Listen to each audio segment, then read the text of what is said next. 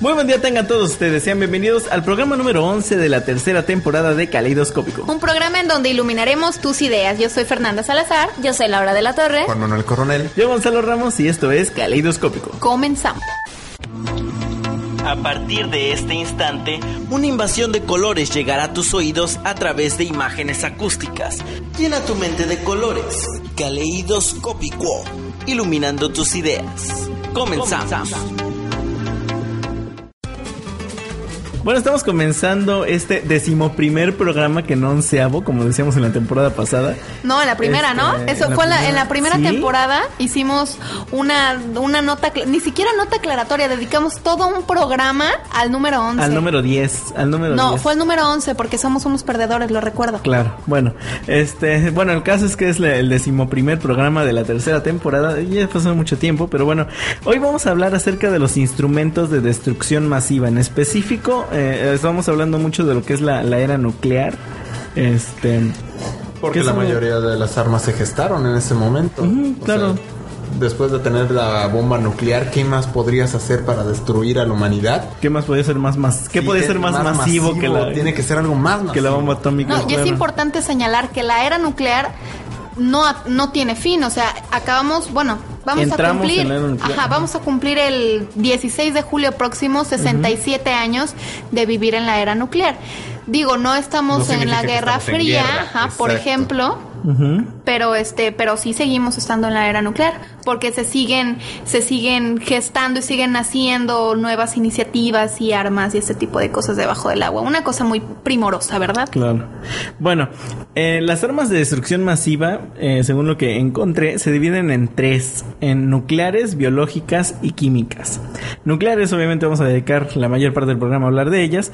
Eh, químicas, la verdad es que tenemos algunas dudas al respecto, pero biológicas, Laura tiene algo acerca de las, de las armas biológicas. En realidad creo que es- creo que como que creo que es como muy delgada la línea entre armas biológicas y armas químicas. Lo que yo estuve checando es que las armas biológicas son todo aquel patógeno, o sea, bacteria, virus, que cause alguna enfermedad, obviamente, o la muerte. O sea, alguna enfermedad, llámese, no sé, algún problema locomotor, este... ¿Podríamos decir que las plagas de Egipto fueron armas biológicas? enviadas por Dios suponiendo, ajá, suponiendo, por Dios. suponiendo que hubiera habido, no sé, una mente malévola que las sí hay una una diferencia si nos vamos por por eh, conceptos porque biológicas estamos hablando de la manipulación de la vida o atacar directamente a la vida con virus, con alguna bacteria, con lo que sea que sea referente a un ser viviente. En cambio, la química se refiere más a la manipulación de la materia y a la transformación, la transformación de la materia, obviamente como como arma o como con uso nocivo. Veneno. Más bien. Es que de Veneno, hecho aquí va sí. el meollo del asunto. En el caso de las armas biológicas, tenemos las toxinas, que son sustancias venenosas, los virus, que son eh, aquellos que se alojan en un organismo viviente, digo ya que no son eh, organismos vivientes por sí mismos, sino que necesitan Alojarse, estar, ajá, ¿no? alojarse, exacto, vivir en las bacterias, las cuales sí son microorganismos, eh, o sea, si hablamos de microorganismos muy diferentes. Pues casi siempre relacionamos como que virus y bacteria y realmente son cosas bastante contrarias. Sí, claro. Y los rictesias o rictesios, no ¿Y sé. en cuál- español? Ajá, que son eh, aquellos que se transmiten a través de los ácaros, de las garrapatas, o sea, de la sangre, de, de como algún tipo de picadura o algo algo así. tipo el virus del dengue o algo así. Ajá, es que es- esa es la cosa. En el caso de un arma biológica, yo supongo que hablamos de algo como eh, el antrax. Que se puede transmitir a través de la naturaleza, ¿no? Es una enfermedad, o sea, hablamos más bien de una enfermedad. Y en el caso de las armas químicas, están, por ejemplo, todo el, el gas pimienta, el gas mostaza, eh, todas estas cosas que ya entran como con El otro tipo de sustancias. ¿Qué? El gas catsup. Pensé en hot dogs. Ah, ok. Perdón. En tiene hambre. dogs. No, no tengo hambre, solo pensé en hot dogs. Ajá. Ahora, la cuestión es que yo no tengo idea de qué es el gas sarín. Que bueno que lo Es una traes a, a gasparín. discusión. Sí, suena como de esas cosas que compras eh, de broma y le echas al colchón de, de un cuate para hacer de una broma mala. Así como el, como el polvo pica El pica pica, y pica, todo claro. eso. Sí, suena como algo muy curioso. Mira, en realidad exactamente qué es el gasarín, no lo sé, o sea, no sé cuáles son los componentes del gasarín. Ah, bueno, sí. Lo que sé, o ¿Qué lo que, lo que estuve checando es que es un, un gas que es 20 veces más fuerte que el cianuro. Entonces, imagínense la potencia. Una cuestión Sí. mortal, Así, claro. sí, obviamente claro. estamos hablando de una cosa como muy fuerte. Puede, obviamente, causar la muerte, parálisis, coma, este, fallas cardíacas. O sea, es una De hecho. muerte terrible. Sí, bueno, sí, lo que hace el, de entrada el cianuro es prácticamente impedir que tus células respiren. Eres el, te- técnicamente te ahogas celularmente, pero Imagínate. 100 Entonces, veces más. 20. Claro. Ah, 20 veces. 20 veces Ten- más fuerte Tenías que... igual una, una anécdota, ¿no? Bueno, no una anécdota, así Ah, sí, miren que no, este. Sí, una- exacto. Claro. No, algo, algo que sucedió que, que leíste. En tu vida. Bueno, más que una anécdota, digo, realmente no es una anécdota, Ajá. es eh, esta historia de los atentados que con los que se us- en los que se usan armas químicas. Fue un atentado en 1995 en el metro de Tokio.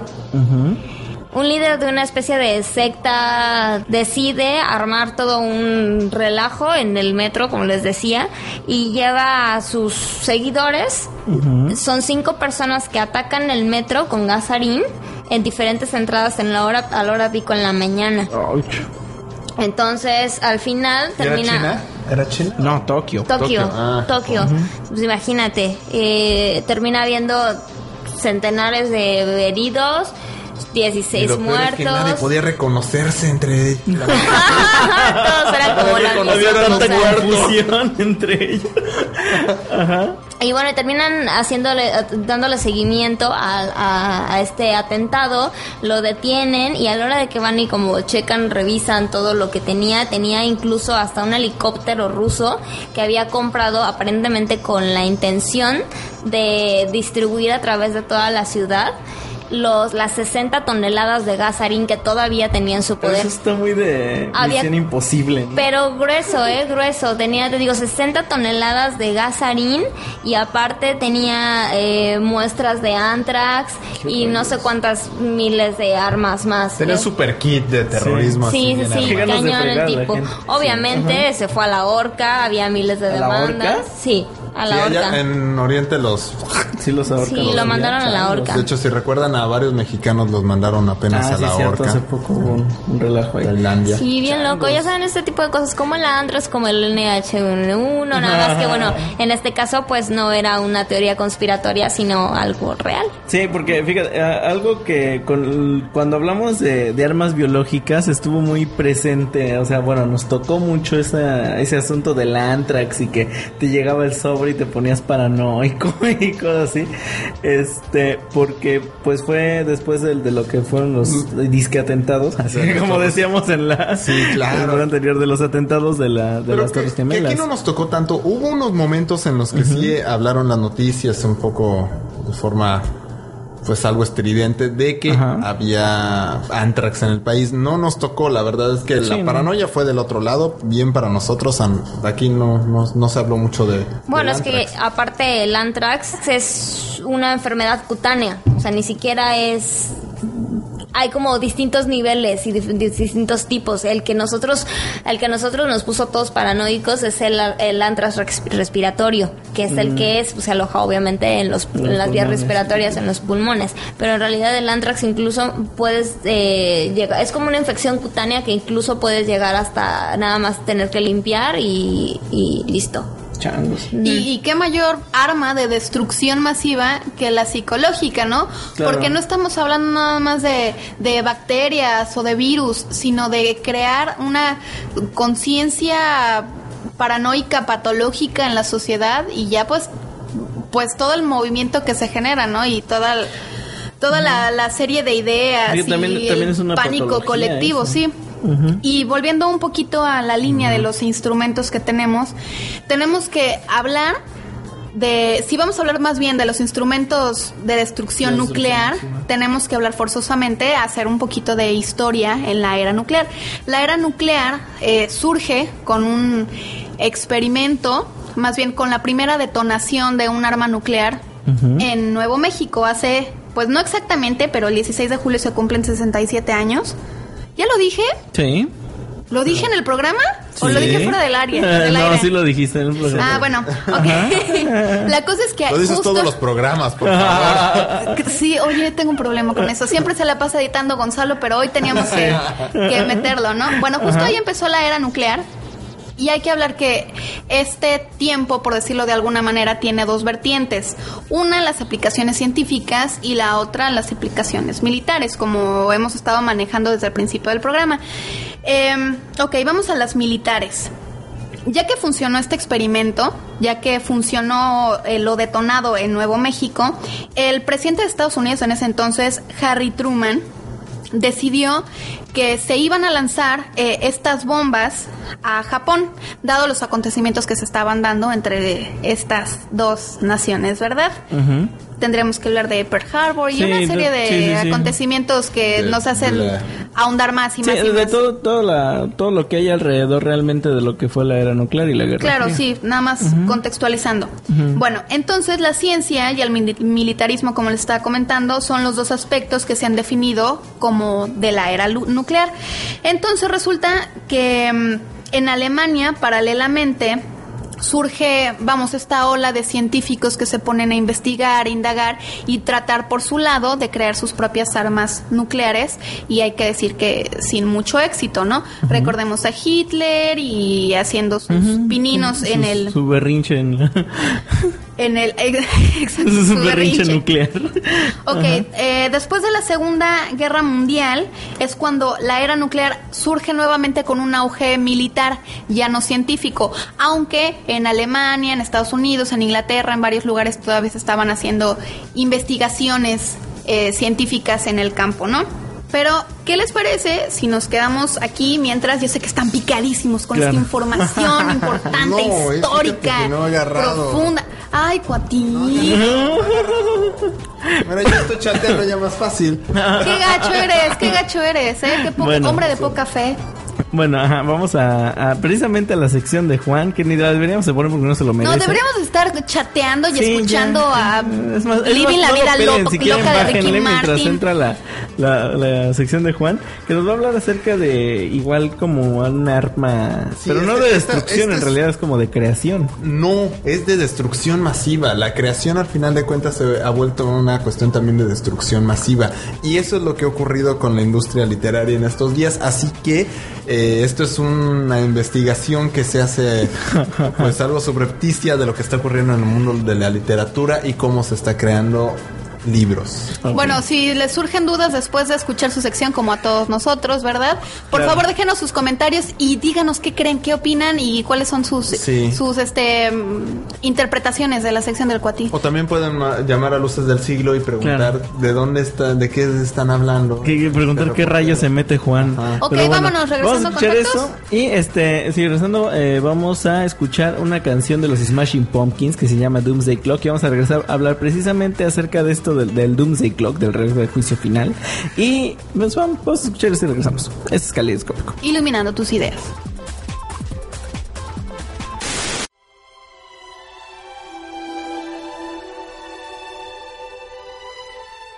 Hasta que hice la sumatoria de mis últimos meses como instrumento de la causalidad, entendí que la máquina narrativa era mi única salida. Me había roto la rodilla, me dijeron que mis cuentos eran basura impublicable y para darle un toque de misterio, ella me avisa que se había vuelto a enamorar. Quiero que lo conozcas, me escribió. ¿Cómo podía sospechar que gatillos tan simples me llevarían a destruir la industria literaria con una máquina capaz de crear novelas únicas y quitando del camino a todos los escritores del mundo? Tomé los apuntes del doctor y me lancé a perfeccionar el aparato en el que habíamos trabajado años atrás, antes de su muerte. Tal vez debo explicártelo un poco para que lleguemos a algo en este interrogatorio, le digo al agente trajeado de negro que está sentado frente a mí. La máquina narrativa crea una novela de forma sencilla, con un número prescrito de reglas bien definidas, ordenadas y finitas, que son las estructuras dramáticas y gramaticales. Descompone el lenguaje arbitrario para manipularlo en campos conceptuales acordes con los lineamientos de quien firma la obra. Es decir, tú decides el género, los aspectos más importantes y la máquina te saca un libro con una técnica depurada, con una prosa inspirada y con giros narrativos novedosos. Ya lo viste en la feria del libro, le digo a la gente. Lo mejor es que incluye una impresora profesional y no necesitas de editoriales para distribuir tu material impreso. El nuevo modelo que preparaba podía incluso encuadernar. Debía haber visto los signos abalanzarse sobre esta historia, pero como todo lo que escribe la máquina, fue impredecible e inevitable.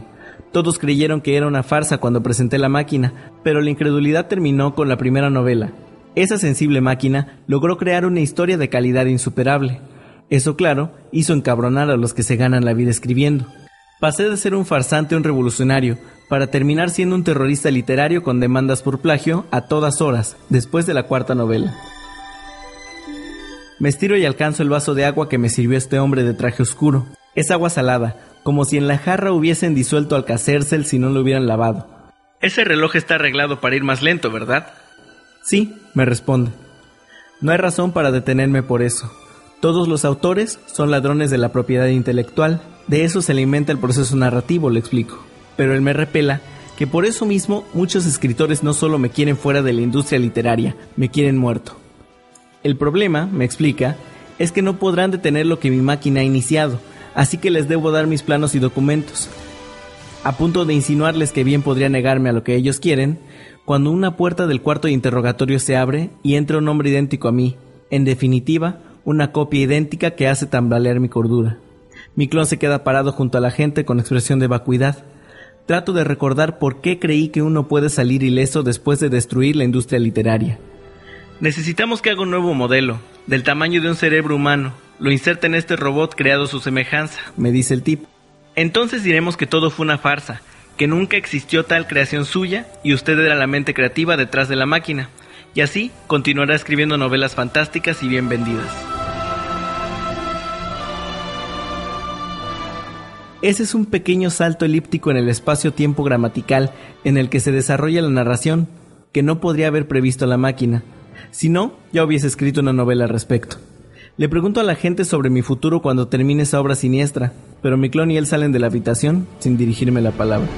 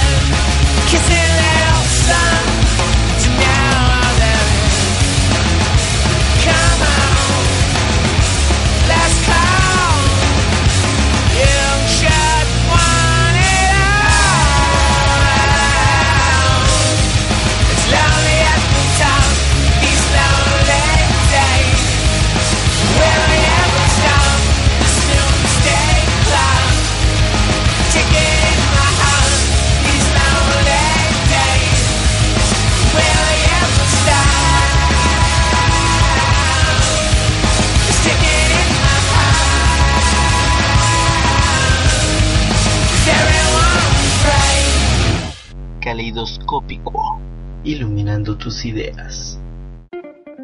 Bueno, ya regresamos después de haber escuchado, no recuerdo quién. a quién. Doomsday Clock. de Ah, qué buena rola, qué buena Smashing rola. Pumpkins. Ajá. Las calabazas Este, peleadoras.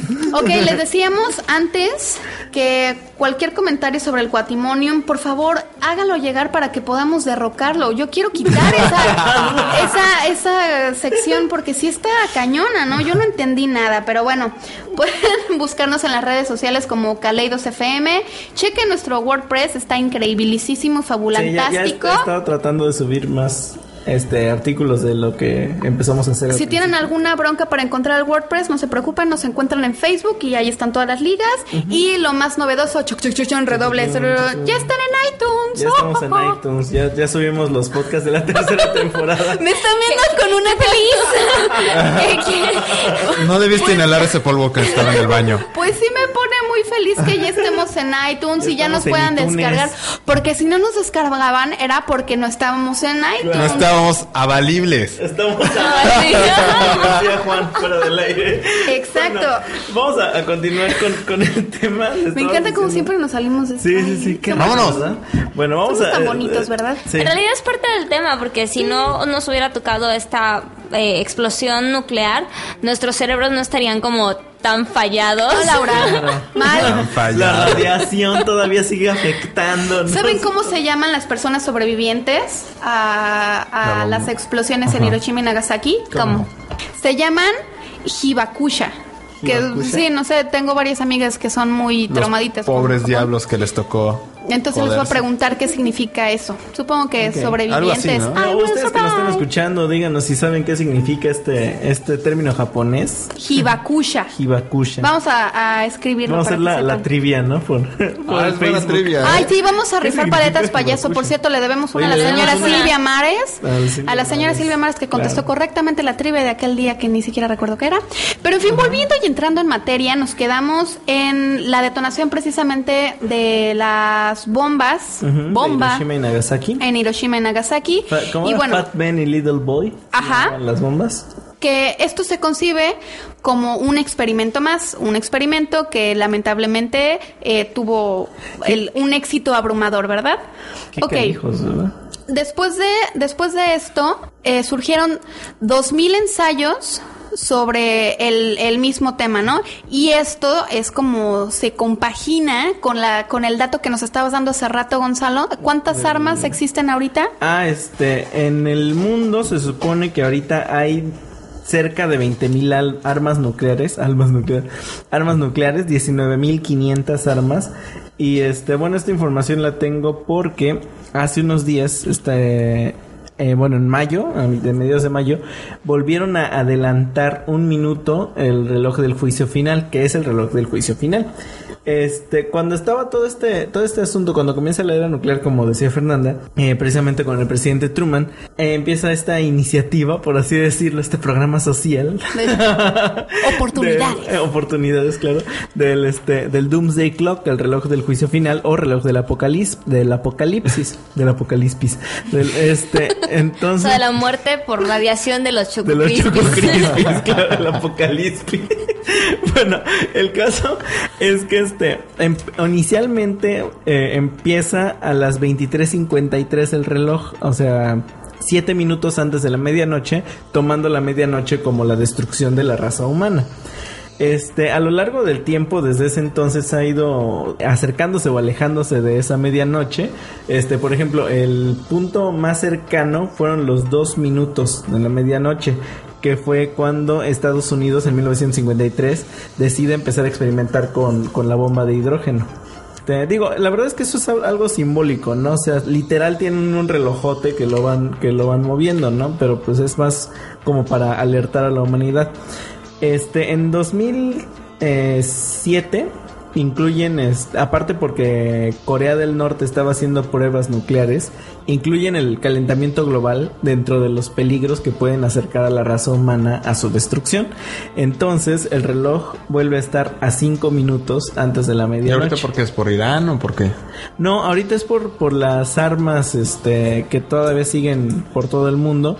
Y y porque el cambio climático Y sigue porque igual. ya nadie les hacía caso. Claro. Y los doctores que estaban adelantando el reloj dijeron, ay, ¿qué y eso hacemos?". que está diciendo Gonzalo ahorita de que las armas están regadas en todo el mundo es porque precisamente no, exi- no se quedó la concentración de armas nucleares en Estados Unidos o en Rusia o en, En las grandes o en Alemania. al desintegrarse a las... no- a la- Ajá, porque tenemos, tenemos aquí a Inglaterra, Francia, China, Israel, India, Pakistán y todavía Corea del Norte Sí. que empezaron a hacer sus pininos en esto de la ciencia nuclear. Hay un video en, en YouTube, si lo pueden buscar. este, No, no lo van a buscar porque se los vamos a postear. vamos a Somos postear en buena Facebook, onda. claro. ¿Cómo se llama el Hay video? un video que lo vamos a postear. La verdad es que no, no sé exactamente el nombre, pero ya lo buscaremos. Qué Este- bueno que no los mandaste a buscar. no, este video. Que ya van a estar como. Me acordé de un tuit que leí que ya van a estar como cuadri, que en el segundo debate mandó amiga mía. Quiero decir, querida amiga. Busquen este video en YouTube que se llama Querida Amiga. Y le preguntan, ¿la canción de Alejandro Sanz? ¿O la de cuál otra? De. De Yuri. Ajá. Así te viste como cuadri. Qué mira, casualidad. casualidad que- no, este, este video es acerca de la, no, lo vamos a postear en el Facebook. Es acerca de las explosiones nucleares que han habido desde que comenzó la era nuclear, literal. Entonces, eh, este, se van prendiendo los foquitos, este, en todo el mundo. Eso es un mapita y se va viendo cómo hay explosiones a lo largo de, de- de- a lo largo y ancho del planeta y te ponen las explosioncitas de diferente color para que veas de qué plan, de qué planeta, de qué país, de qué planeta nos están atacando. De hecho, sí, la, la fuerza que libera una explosión nuclear es casi similar a la de una supernova. Sí, eso sí. Ese es el asunto. Y por eso es que ahorita el, el reloj del juicio final está otra vez a 5 minutos. Porque existen 19.500 armas, como ya comentábamos hace rato. Si explotaran menos de la mitad de esas, ya estaríamos sepultados, ¿no? O ya hubiera explotado la Tierra completa, ¿no? Entonces, este, sí es, sí es me, bastante Pero, interesante. pero ¿sabes ¿no? qué es importante? Que todo esto de la energía nuclear eh, generalmente se ve como algo negativo dada la historia que tiene y la magnitud Claro. la magnitud de lo que puede causar este algún artilugio con una energía tan poderosa, ¿no?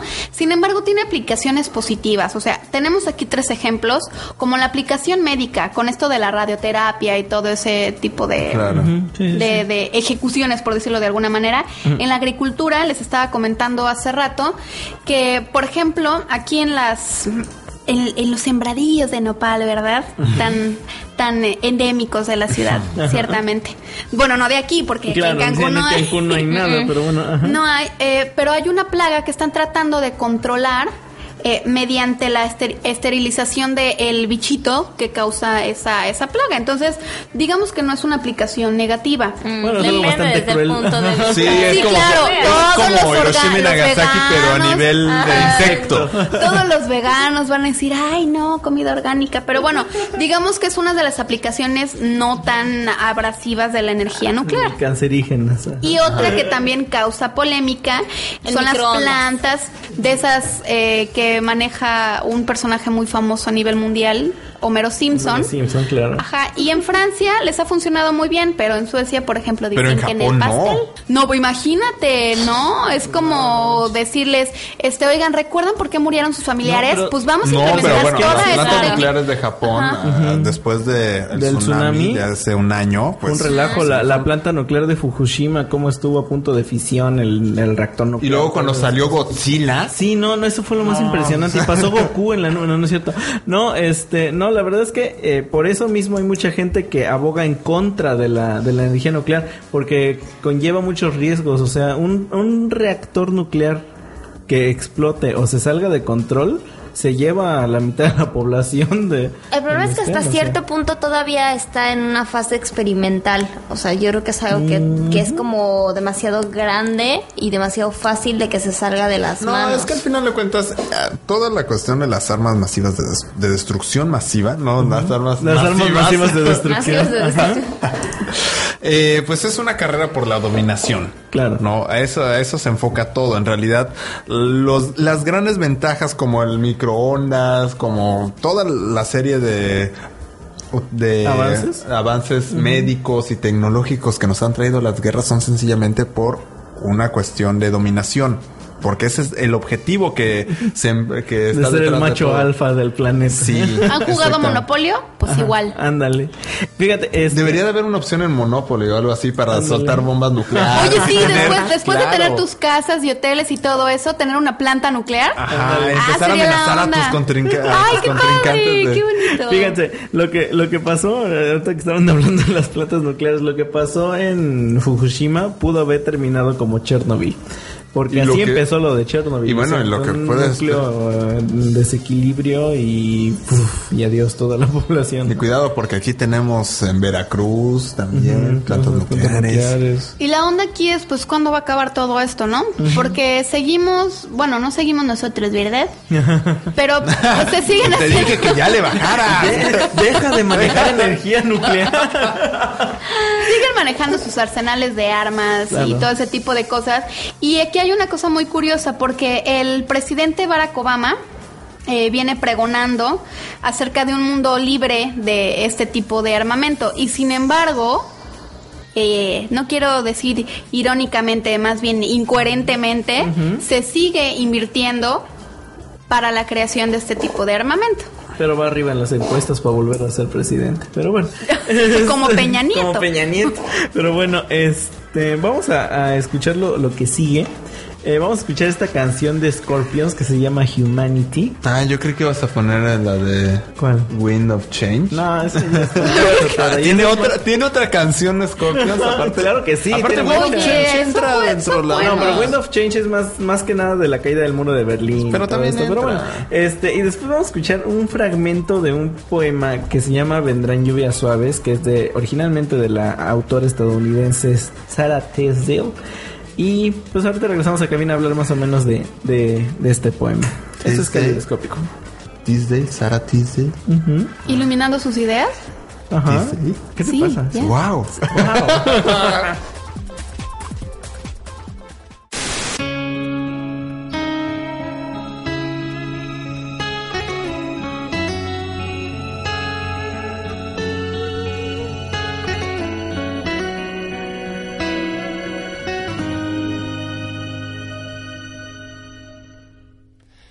Humanity, auf Wiedersehen, it's time to say goodbye.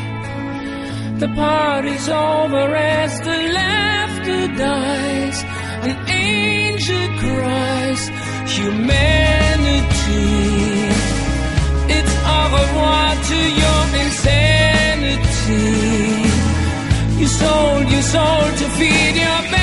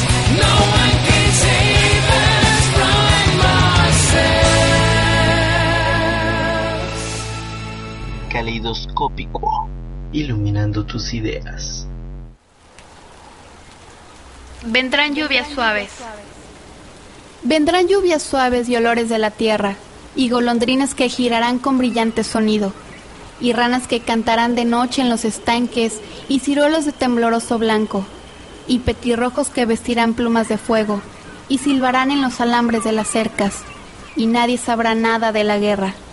A nadie le interesará que haya terminado, a nadie le importará, ni a los pájaros ni a los árboles, si la humanidad se destruye totalmente. Y la misma primavera al despertarse al alba, apenas sabrá que hemos desaparecido. Bueno, pues ya estamos de, de regreso y la verdad es que este poema a mí desde que lo leí en Crónicas Marcianas que viene de Ray Bradbury, la verdad es que me, me saca mucho de onda porque re- se me hace algo real, ¿no? A pesar de, de todo. Bueno, les platico primero cuál es el contexto de esto. El, el poema lo recita una voz robótica en un cuento de Ray Bradbury que se llama Vendrán lluvias suaves, precisamente. En este cuento lo que te narran es una, una casa totalmente auto- automatizada y totalmente vacía porque eh, acaba de haber una especie de cataclismo nuclear en el cual las siluetas de las personas que viven en esta casa quedaron grabadas en una pared de afuera. Este, digo, también es una forma de, de hacer homenaje a este grande que se nos fue y Vengo, se lo llora. no, la verdad es que a mí sí me pesó mucho la muerte de Ray Bradbury, pero ¿Cuándo fue la última obra que publicó o algo así? Tiene dos, ¿no? Solo tiene dos. solo ¿qué? Te van a matar. No, buena, Te van a matar. Ok, este, Creo que jamás. escuchas uno de nuestros miembros el día de hoy deja el programa. Ah. Queremos que em, nos manden un correo para despedirse. Claro. Nunca había Este- visto tan genuinamente ofendido a Gonzalo en toda mi vida. Lo Ok. sintió como una agresión directa. como una mentada. Sí, funcionó más que las mentadas. Ok, antes de esto, mi pregunta era, ¿cuándo fue su última obra publicada? La verdad es que no, no tengo el, el dato exacto de su última obra publicada, pero verás, de tan, tantos libros que, que leí de él, o sea... Ya lo sientes como parte de la familia. todo, sí. Vamos a hacer Sí, una yo sé apuesta. que hay quienes Vamos me a van a una apuesta. linchar. Yo voto porque hace cinco años. ¿Eh? ¿Tu último Ajá. libro? Bueno, Voto Yo creo que me van a linchar, pero es como si se muriera Chespirito.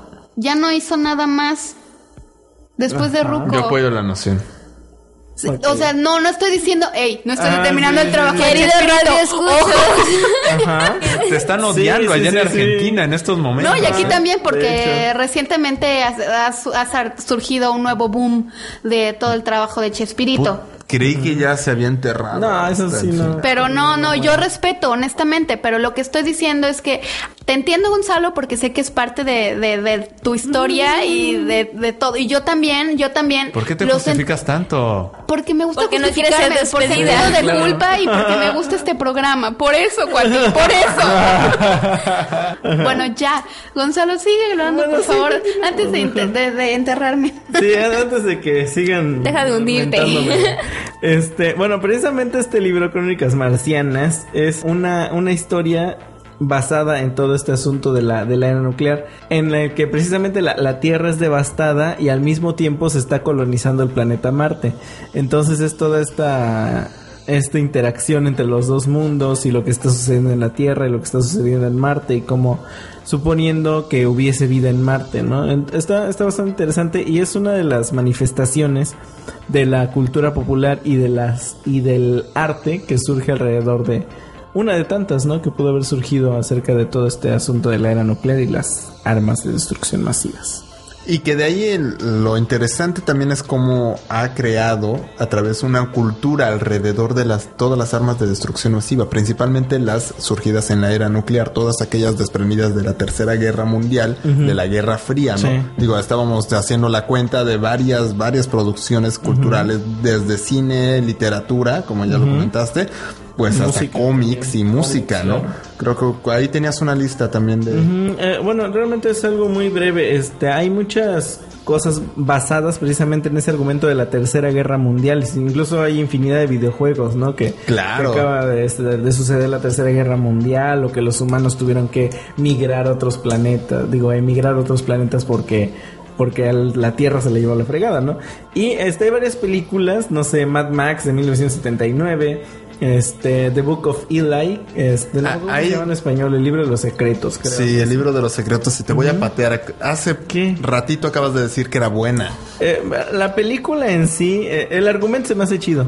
La película no es tan, tan buena. Pero fue financiada por la, una célula cristiana de Estados Eso sí, Unidos. Dices, eso no, sí. no puede El ser bueno, es- no. El, no, el no, final, no. Es, el, final es, sorprendente. No, el curso, bueno, sí, te agarra de sorpresa, claro. pero te agarra de sorpresa como una patada en los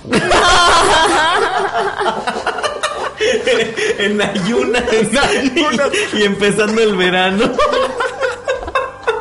Así, así. Esa es la sorpresa que te da al final de la película. Para, para quienes no hayan visto la película, les comento que es como si al final se descubriera que la salvación del alimento para los seres humanos fuera McDonald's. Sí, casi, Ándale. casi, algo Ándale, así. sí, sí, sí, algo así. Véanla solo por eso. y- Ay, se me antojó una Y bueno, hamburguesa. Y dice que no tiene hambre. Bueno, y otra de las de las películas que, que representan todo esto es la trilogía de Matrix, que precisamente todo el relajo, todo el desmatrix empieza El por este- No por empieza precisamente guerra. por una guerra nuclear, pero No. empieza por una catástrofe a nivel mundial, que era la guerra entre las máquinas y los Una- hombres. Pero sí es, digamos, una guerra nuclear entre máquinas y humanos y finalmente Ah. las máquinas ganan, o sea, Sí, sí, y sí. relegan a la humanidad a vivir en, en la Matrix. Claro. Pero bueno, este, en la música igual hay varias cosas, no sé, London Calling de The, De The Clash, ¿cómo no? Este, No, no. Mode. Sí, Depeche Mode, que se llama Two Minute Warning, esta canción de 1983. Este, el álbum de The Final Cut, el último álbum de, de Pink Floyd. Que solo le gustó a Roger Waters y Roger a su Waters. mamá. Porque más allá, qué triste que haya Sí. despedido Pink Floyd con ese disco. No, fíjate, no lo he escuchado completo, pero bueno, dice que dará de No, me lo tuve que aventar solo por decir que soy fan de Pink Floyd. y Ok. No, bueno. bueno. al final de, de este disco, la última canción se llama Two Sons in the Sunset y precisamente habla de, de una, del principio de, un- de una guerra Que por nuclear. cierto, aquí tenemos una fan de Watchmen también Ajá. que habla precisamente de eso, Watchmen. Ah, pues le estaba comentando que mm, precisamente este cómic, que más bien es una novela gráfica que ya explicamos en Ya otro programa. en un programa, sí. Ajá. Ay, sí, descárguenlo. Ah, descárguenlo. Porque ya estamos en iTunes. ok. Ajá. Ok, em, está situado en esta época nuclear y precisamente el Doctor Manhattan se llama así por el proyecto Manhattan del presidente Truman, en donde surge esta iniciativa de hacer experimentos nucleares. En Manhattan. Con personas, así como lo hicieron con el, el Doctor Manhattan. No, Ah. no, porque además lo del Doctor Manhattan fue un error. Y no sé si se acuerdan. Ah, es cierto. eh, no un error, un accidente. Si Se acuerdan, ajá, cómo además se hace una especie de, de movimiento simbólico entre su reloj y cómo el tiempo desaparece en ese momento y empieza a convertirse Claro. en el ente que es el magnífico Doctor Y Manhattan. también explica cómo termina su matrimonio con esa pequeña analogía del tiempo y su reloj. Reloj, reloj, no, Reloj, no las marques las horas. Fíjate, me, me quedé así con la, con la dudita de, de que era el último que había hecho Ray Bradbury. Ah, déjalo morir en paz, ya, mira. Ajá. Yo quiero saber. Eh, Fue en 2009 una novela que escribió, pero bueno. Ah, está bien, ¿no? Sí. ¿Cuántos años dijo Laura? Cinco años, Perdiste. Sí, perdiste. Tres que... Te vas del programa, bye. Saben, a que, no Gonzalo cuenta, nada más. no cuenta, puesto que nadie jugó con mi apuesta. Claro. Bueno, al final de cuentas también tenemos esta parte de qué sería de las películas sin las- la idea de una destrucción masiva. Solo recordar a la estrella de la muerte de Star Wars, Ajá. que también ahí tenemos un ejemplo de ciencia ficción aplicada a la destrucción total. ¿No? Era, ya sabes, bueno, ya vieron todos Star Wars para que... No, recordar- por eso estoy tratando de no escucharte. Ajá, porque no, escu- no he visto todas las No películas. No es cierto. No, Ay. yo tampoco y no, Curioso- Es que estoy, son estoy esperando que que salgan todas la- en 4DX. Sí. para irlas viendo así. Claro. Vas a terminar a los 30 años de verla. Sí, Exacto. es cierto. Por eso te vamos a adelantar todas las cuestiones y detalles. No, de me, Star qued- Wars me quedé en el capítulo 2. Ok, bueno, también, cállate. También en Starship Troopers tenemos ahí ejemplos. No, no es cierto. Tenemos ejemplos de eh, pues herramientas de destrucción masiva. En videojuegos es totalmente socorrido, como Gears of War, ya recordamos ahí el martillo del alba tan, tan bello. Claro. Y Esos niños son fans, fans de, De ese, de, ese juego. Prefiero Halo. sí, es que es más fresa, más fresón. Yo creo que por eso, porque Gears of War es como, mm, no sé, la historia me abruma un poco y que Y entre cada de- capítulo sea tan... ¿De qué hablas? Pero tiene unos diálogos excelentes. No, sí, no, no, Los diálogos entre... Wow. Bueno, Bueno, sigue, bueno, pero ¿sabes qué? Vamos a, a la siguiente sección mejor. Es, vamos a escuchar algo de Escape, que se llama Planeta Escoria. Como nadie me, pro- me propuso nada en español, vamos a escuchar esta Escape. canción. Y luego regresamos a cabina a terminar este tema acerca de los instrumentos de destrucción masiva. Regresamos a cabina, esto es Calidoscopio. Iluminando tus ideas.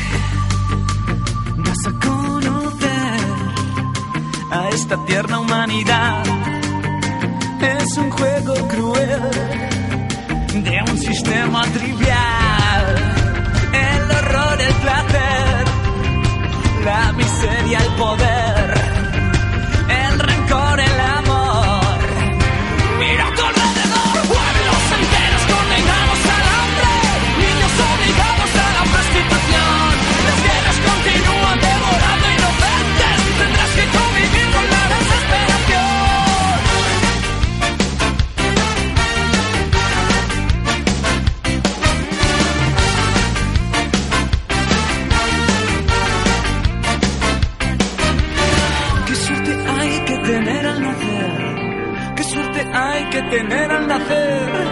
Qué suerte hay que tener al nacer. Qué suerte hay que tener al nacer.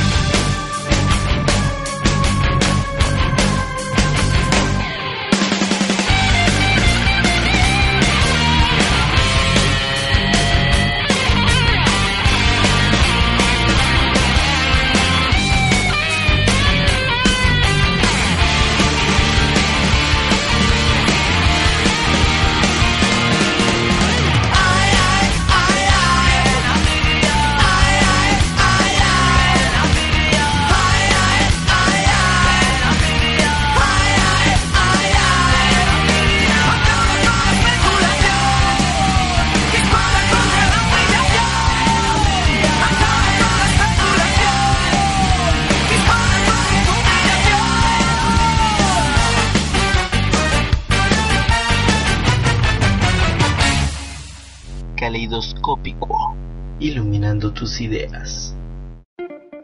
Bueno, ya estamos de regreso después de haber hecho no sé qué. La verdad es que no sé. Fui No al puse baño. atención, fui Me al baño. perdí, me perdí. No sé qué pasó. Venimos a escuchar este escape con Planeta Escoria. Planeta Escoria. Escoria. Es una escoria. Igual que el grupo. No, no, es Igual cierto.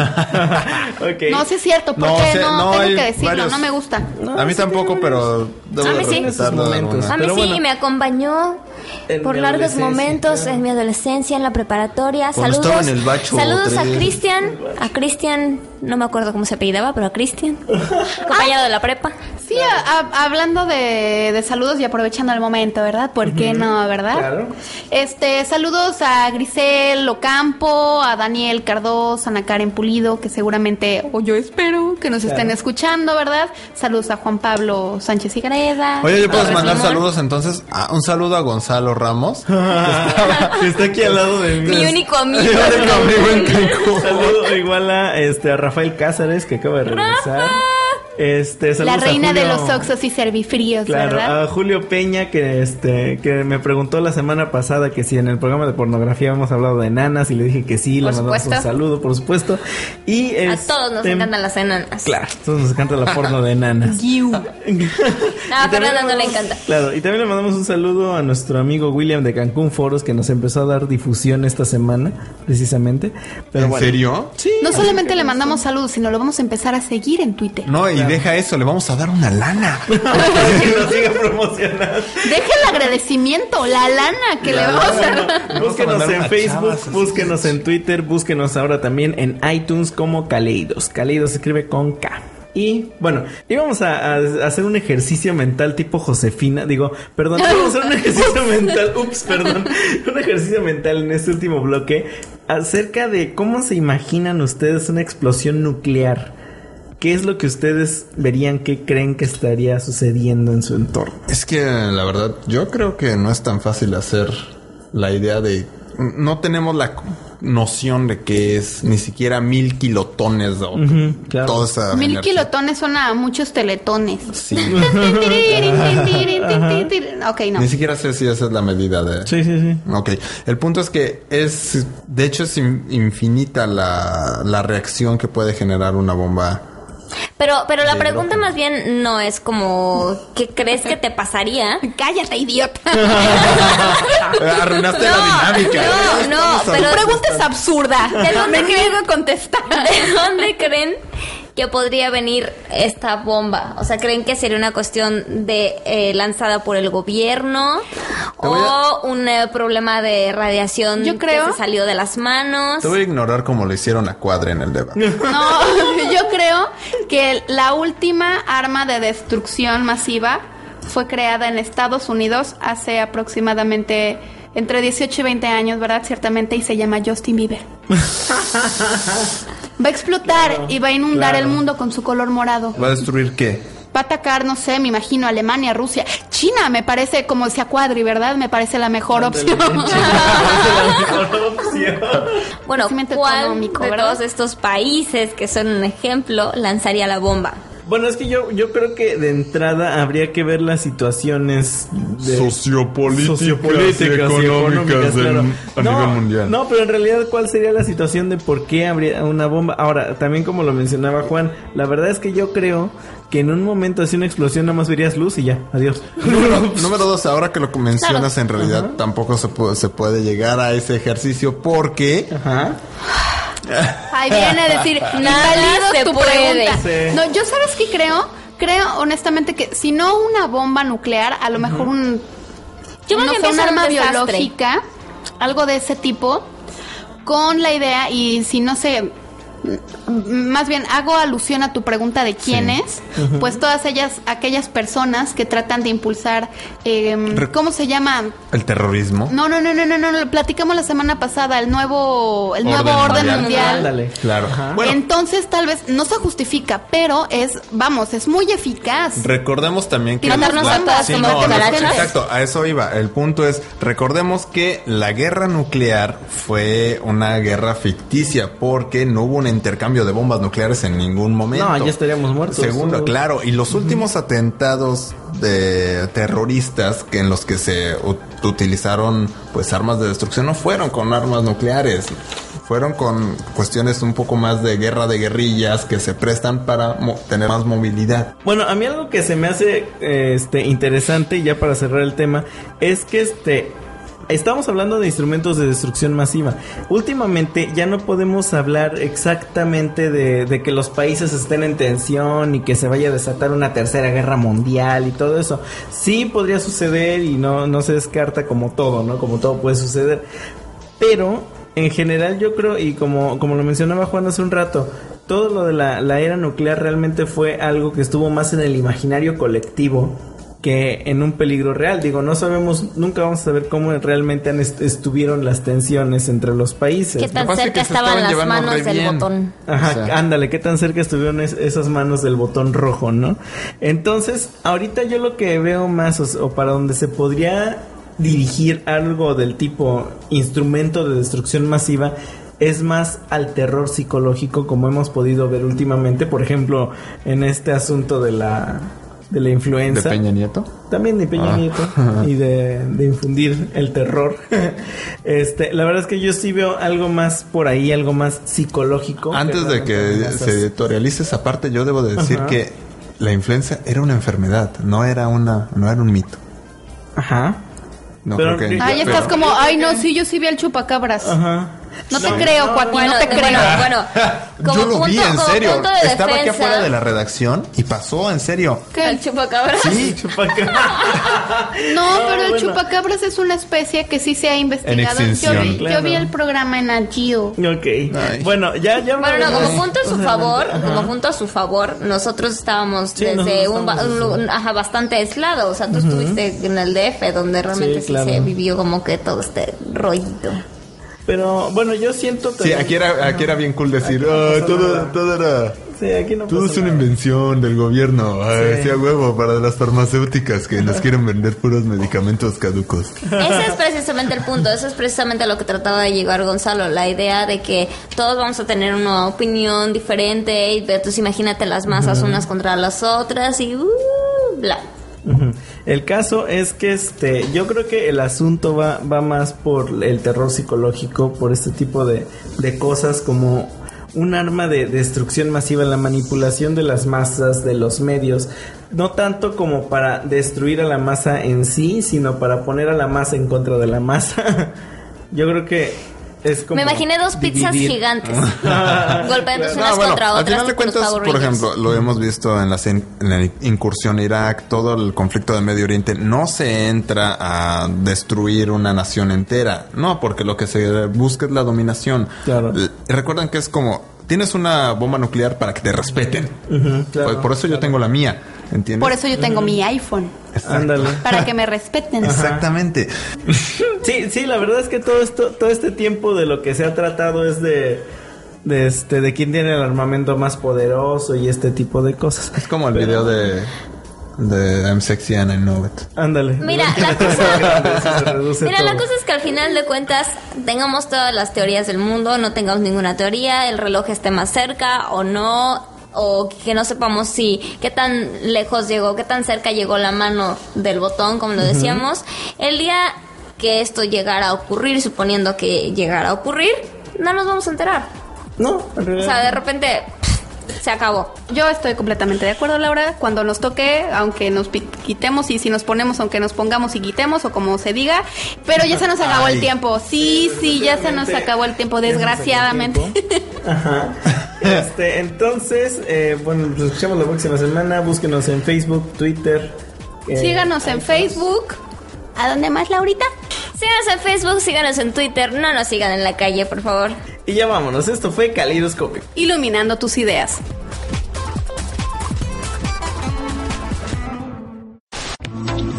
Los colores abandonan tu mente. Tus ideas ya han sido iluminadas. Esto fue Caleidoscópico. Hasta la próxima.